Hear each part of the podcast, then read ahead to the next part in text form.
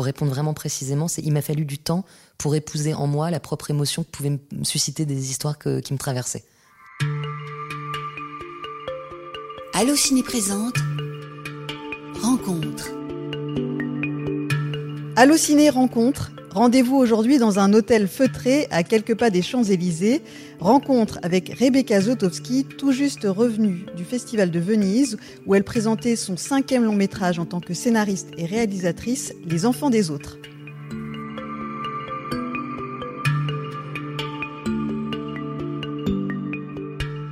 Rebecca Zotowski, bonjour. Bonjour. Les enfants des autres est votre cinquième long métrage après Une fille facile et Grand Central, entre autres. Pour ce nouveau film, à l'affiche le 21 septembre, vous réunissez Virginie Efira et Roche Dizem pour une romance à la fois émouvante, drôle et profonde. Mais c'est bien plus que ça. Comme Waouh, non, j'étais plus. comme l'indique le titre du film, il y est question des enfants des autres. Vous vous intéressez à ce personnage qui est la belle-mère, mais cette fois-ci en la mettant au premier plan, en apportant de la nuance à ce personnage et surtout en lui accordant une importance assez inédite au cinéma. Pourquoi? Fin de l'interview, vous avez tout dit sur le film. Non, j'adore l'idée que vous, vous l'approchiez comme une romance. Et c'est vrai que le début du film, en fait, en vérité, c'est un peu une comédie romantique. Moi-même, ça me surprenait de me dire, bon, bah, on va dérouler ça comme un, comme un, comme un ruban, hyper agréable, une rencontre amoureuse, assez, euh, comment dire, euh, euh emblématique. Euh, ils ont l'âge adulte, ils sont parisiens. Elle est enseignante, lui est cadre supérieur quelque part. Enfin voilà, ils se rencontrent dans un cours de guitare, ils sont heureux. Bon. Et puis assez rapidement, on rentre dans le vif du sujet, que le, titre porte, qui est Les enfants des autres. Il se trouve que cet homme dont Rachel Friedman, incarnée par Virginie Fira, tombe amoureuse, eh ben, il a déjà une petite fille, cette fille a 4 ans, elle, cette fille, elle a déjà une mère, et Virginie Fira, elle va trouver une place dans cette équipe, dans cette famille, et peut-être, euh, au courant du film, va comprendre que, alors qu'elle semblait parfaitement complète euh, tout en n'en ayant pas, elle va comprendre que peut-être un désir de maternité est là, sauf qu'à 40 ans, ce qui est le début de la vie de beaucoup de gens, et euh, certainement le début euh, d'un désir d'enfant totalement possible pour un homme, bah pour une femme, c'est quasiment déjà trop tard. Et c'est ça que regarde le film, aussi euh, simplement que ça, qui est une situation que je vivais aussi simplement que ça moi-même. Mm. Et moi qui suis quand même cinéphile, je regardais partout autour de moi et je ne trouvais pas de film de représentation en fait de ce personnage de la manière dont moi dans ma vie civile je vivais ces émotions. Alors bien sûr il y avait les belles-mères des films de Disney ou alors de la littérature de Shakespeare à aujourd'hui qui sont des femmes atroces, euh, qui sont, à mon avis, belles-mères malgré elles, dans un moment où, où les femmes mouraient en couche et où on débarquait avec des femmes qui n'avaient pas le désir d'être belles-mères. Puis là, dans le monde dans lequel on vit, les choses avaient changé, les familles se recomposent par désir, se recomposent par euh, autonomie, désir de liberté, euh, et puis on se retrouve dans des configurations romanesques qu'on n'a jamais évoquées, quoi, et qui demandent de l'altruisme, un peu de souffrance parfois. Euh, la peur de perdre euh, une famille qu'on aimait euh, quand, quand une relation amoureuse s'arrête, de devoir dire au revoir à des enfants qu'on a élevés pendant quelques années. Qu'est-ce qu'on fait de ça? Qui le montre? Qui en parle? Et moi, je le vivais et, je me disais, il faudrait, faudrait le raconter. Donc j'ai fait ce film-là comme ça. Allez, vous pouvez tous sortir dans le calme, s'il vous plaît. Et toi, Rachel, pour les stages, t'as rempli le tableau? Ah non, j'ai pas rempli le tableau. Mais j'ai quelqu'un. Une description Ah, 1m95. Je suis amoureux de toi. Et une petite fille de 4 ans. il est parti. Ah, c'est elle qui l'a quitté. Papa, tu génies mal, hein question. Je veux la rencontrer. Je veux rencontrer Léla. C'est rien d'évident, tu sais. Je me demandais comment s'autorise-t-on à raconter l'intime euh, on dit parfois que le premier film ou le premier roman est celui qui est le plus personnel. Euh, pour vous, donc j'ai l'impression que c'est celui-ci, Les enfants des autres.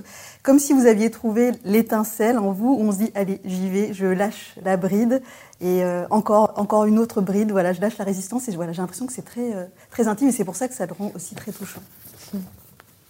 Oui, j'ai changé de... Je pense qu'il y a plein de raisons pour lesquelles on s'autorise pas, d'abord et qui s'explique hein, politiquement, économiquement aussi. C'est-à-dire quand on est à son tout premier film, de dire bah voilà, euh, ma vie, mon œuvre, je vais raconter mon existence. Je sais pas, j'avais une timidité de ça. J'avais la sensation encore aujourd'hui quand j'entends parfois à la radio les gens raconter euh, mon père, ma mère. Moi, j'avais pas de récit familial. J'avais pas euh, le désir de dire la vie de mes parents est passionnante, alors que pour chacun, la vie, la rencontre amoureuse de ses parents, elle est, elle est intéressante. Mais quand j'entendais des gens avoir le courage, et en plus j'adore ça, moi, les entendre parler de ça. J'adore entendre les gens raconter leur vie familiale. Mais à chaque fois, je me disais, oh là là, quand moi ça m'arrivait, j'avais envie de faire 50 pirouettes, de me moquer de moi-même, le dire, j'étais pas simple. J'avais l'impression que les gens s'en foutraient de ma vie, que ça n'avait pas d'intérêt. Et euh, j'ai mis un certain temps politiquement, parce que si je me suis dit, j'arrivais pas à déconstruire ça en moi. Et je jette euh, de pierre euh, nulle part, puisque moi-même j'ai mis du temps à le déconstruire, le fait que c'était pas un petit sujet, que c'était un grand sujet de, de, parler de maternité, de parler de fin de la fertilité, de parler de qu'est-ce que c'était que la place d'être une belle-mère dans une vie de famille où vous n'êtes pas l'héroïne de cette famille, quoi. Vous êtes un personnage secondaire de la famille. Euh, si la mère ou le père meurt, oui, ça va être gravissime pour l'enfant. Si vous, vous disparaissez, c'est pas grave. Et ce serait pas mal que ce soit pas grave. Parce qu'il faut pas que ça cause un problème supplémentaire aux enfants. Donc en fait, j'ai je, mis du temps à, à, à déconstruire ce qu'il pouvait y avoir de euh, de mineurs, voilà, dans ces, dans ces sujets-là, et de considérer au contraire que c'était majeur, que c'était digne d'être raconté, que c'était nécessaire de le porter à l'écran, et que ça allait rassembler. Et il y a eu une, juxtaposition de deux choses. En moi, c'était le bon moment de le, de le faire. C'était mon cinquième long métrage, plus une série. Je me sentais autorisée à dire, voilà, comme je vous le dis maintenant, et ça me coûte un peu à chaque fois parce que je me dis, oh là là, quelle immodestie de dire j'ai commencé par un projet euh, très autobiographique, comme si c'était... Euh, parce qu'on demande beaucoup d'argent quand même pour faire un film. Mais bon, voilà, je le dis, ça m'a demandé ce temps et je le fais avec plaisir maintenant parce que je me dis que c'est la raison pour laquelle ça peut toucher d'autres. Et la juxtaposition de ça et du fait que dans l'industrie dans laquelle je suis, ben, c'était un peu plus ouvert pour ce type de récit. C'était un peu plus OK de le dire. Mm. Personne ne m'a dit euh, c'est un petit sujet, ça nous intéresse pas, euh, j'espère que tu es du casting. Pas du mm. tout.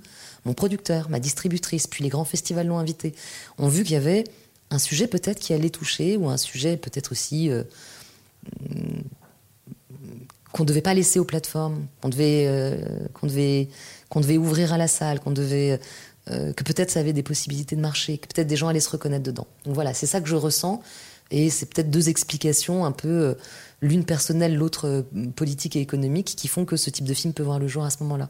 Pourquoi Rachel est tout le temps là? Moi, je veux qu'il s'en aille. Mais si tu crois un jour que... Elle a 5 ans Pas t'apprendre qu'à cet âge-là, ça veut absolument rien dire. dirais que tu fais semblant de pas comprendre que je m'attache à elle. À la fin de la journée, c'est vous, son père et sa mère, pour toujours. Que je resterai une figurante? T'exagères. Alors, on vous a pas demandé de casting, vous me disiez, mais donc vous avez travaillé avec Roche Dizem, euh, que vous avez retrouvé donc après la série Les Sauvages que vous avez fait pour Canal+. Vous parlez de lui comme un allié. Et Virginie Efira, c'est donc une première fois dans votre cinéma. Pourquoi elle? Pourquoi maintenant? C'est surtout pourquoi pas avant. en fait, je me dis, et je sais en plus pourquoi pas avant. Je pense pourquoi pas avant parce que tant qu'on se euh, touche pas soi-même vraiment, c'est difficile d'aller chercher des actrices qui euh, vous renvoient euh, à une corde de euh, d'émotions pures.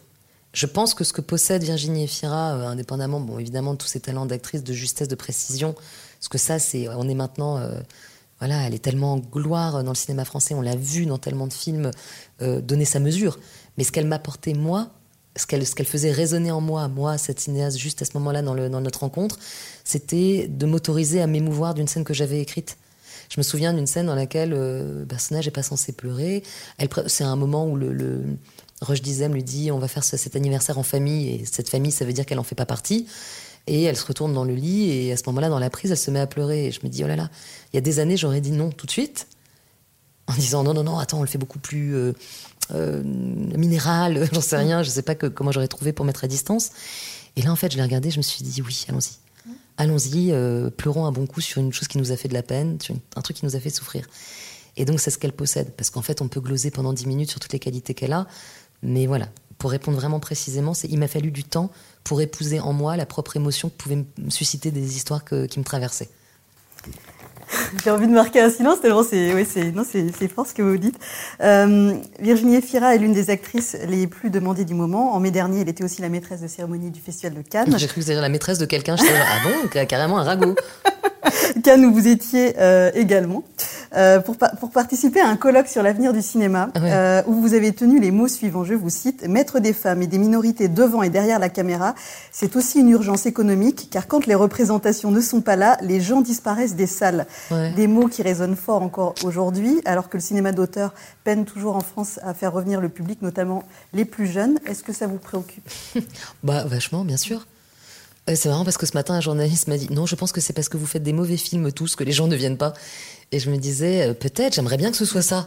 Je veux dire, ce serait plus rassurant, parce qu'on se dirait, bon, il suffit de mettre des très bons cinéastes euh, et de faire des très bons films pour que les gens viennent. Mais en fait, je crois pas, parce que les gens peuvent voir aussi. euh, Enfin, on voit bien que les plateformes suscitent des adhésions euh, fortes, et pourtant, il n'y a pas que des, des super programmes qui sont présentés. Donc, oui, je crois qu'il y a quelque part une urgence économique. Je pense par exemple à un moment où la télévision, euh, moi qui suis une énorme consommatrice de télé, euh, qu'il était en tous les cas vachement jusqu'à la fin de mon adolescence, je vois bien qu'il y a eu des moments aux États-Unis où des corps, je pense à James Gandolfini dans Les Sopranos, euh, même on prend avant Rosanne, parce que je pense aux gens gros par exemple qui n'avaient pas d'incarnation à l'écran. C'est quand même une des premières discriminations en vrai. Euh, le poids, euh, c'était fou à quel point euh, ces corps-là n'avaient pas la place à l'écran. Et d'une certaine manière, eh ben, c'est la télévision, la télévision, la série, la plateforme qui leur ont donné des grands rôles, quoi. Et là, on s'est rendu compte que ben, les gens s'identifiaient, regardaient, avaient le désir de, voilà. Je pense qu'en effet, si au cinéma on ne regarde pas les angles aveugles, si on ne regarde pas, euh, si on n'est pas au même, au même point que la société civile, si on est en retard en permanence dans la représentation des corps et des récits, bah oui, euh, les gens vont plus se reconnaître dans les, les, les fictions qu'on propose. Et il ne s'agit pas de le faire pour être, euh, euh, pour se regarder de trois quarts profil en se disant on est des progressistes. Il s'agit de le faire parce que ça nous intéresse, parce que c'est les vies qu'on traverse. Là, j'en propose une, mais parmi mille, qui est d'être une belle-mère aimante d'un enfant euh, au bord de à la fin de sa fécondité, et puis en même temps euh, euh, être euh, sublimer le fait de ne pas avoir d'enfant, tout en se disant ça peut être une souffrance une année. Voilà, c'est une histoire parmi un million qui n'avait pas été racontée. Allons-y. Et euh, je crois ouais, profondément que c'est une urgence économique à le faire. Et en tant que cinéaste, j'ai hyper envie que les gens aillent au cinéma. J'ai envie que les gens continuent d'aller voir nos films. J'ai envie aussi de me saisir de la plateforme et de la série, comme je l'ai fait avec Les Sauvages pour, pour, pour, pour Canal+, parce que ce sont deux choses différentes qui doivent pas se, se, se, se, contredire, elles doivent pas se- s'exclure l'une l'autre. Elles peuvent se juxtaposer, se, s'ajouter, s'augmenter. faudrait qu'on se donne de la force l'une l'autre. Hier, Godard est mort. Je sais pas si vous en avez entendu parler. Je me souviens d'une du film de Wenders, euh, Chambre 666. C'est ça que j'ai fait surtout à Cannes, euh, parce que je sais que Lubna Pleus, qui est aussi une cinéaste, a, a- a repris en fait ce, ce- ce concept et a demandé à des cinéastes de venir dans une chambre et de raconter qu'est-ce que vous pensez de l'arrivée des plateformes, en gros.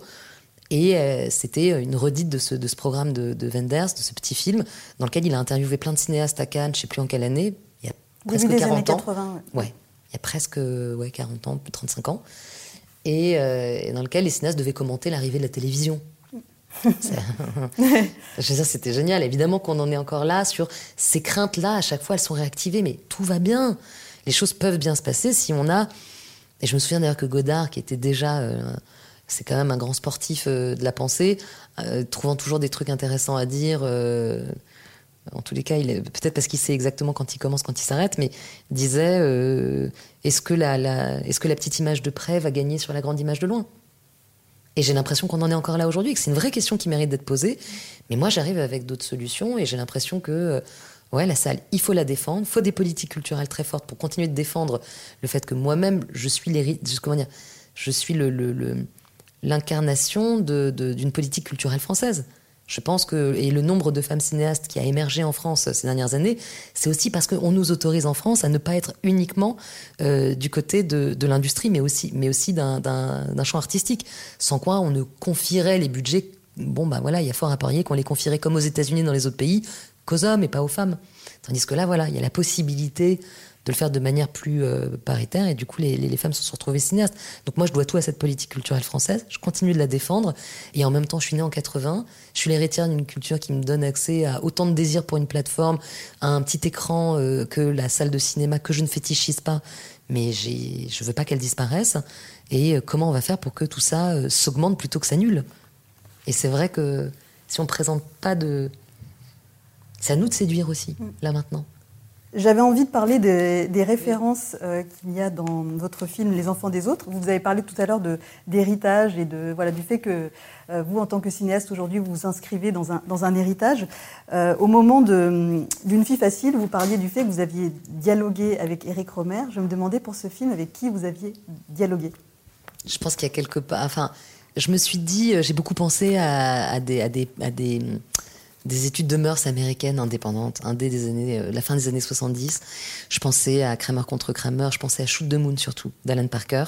Et j'aimais notamment le fait que chez Alan Parker, par exemple, ce qui me semblait dingue, c'est pas seulement que le film il me plaît, donc Shoot the Moon c'est traduit en français par L'usure du temps.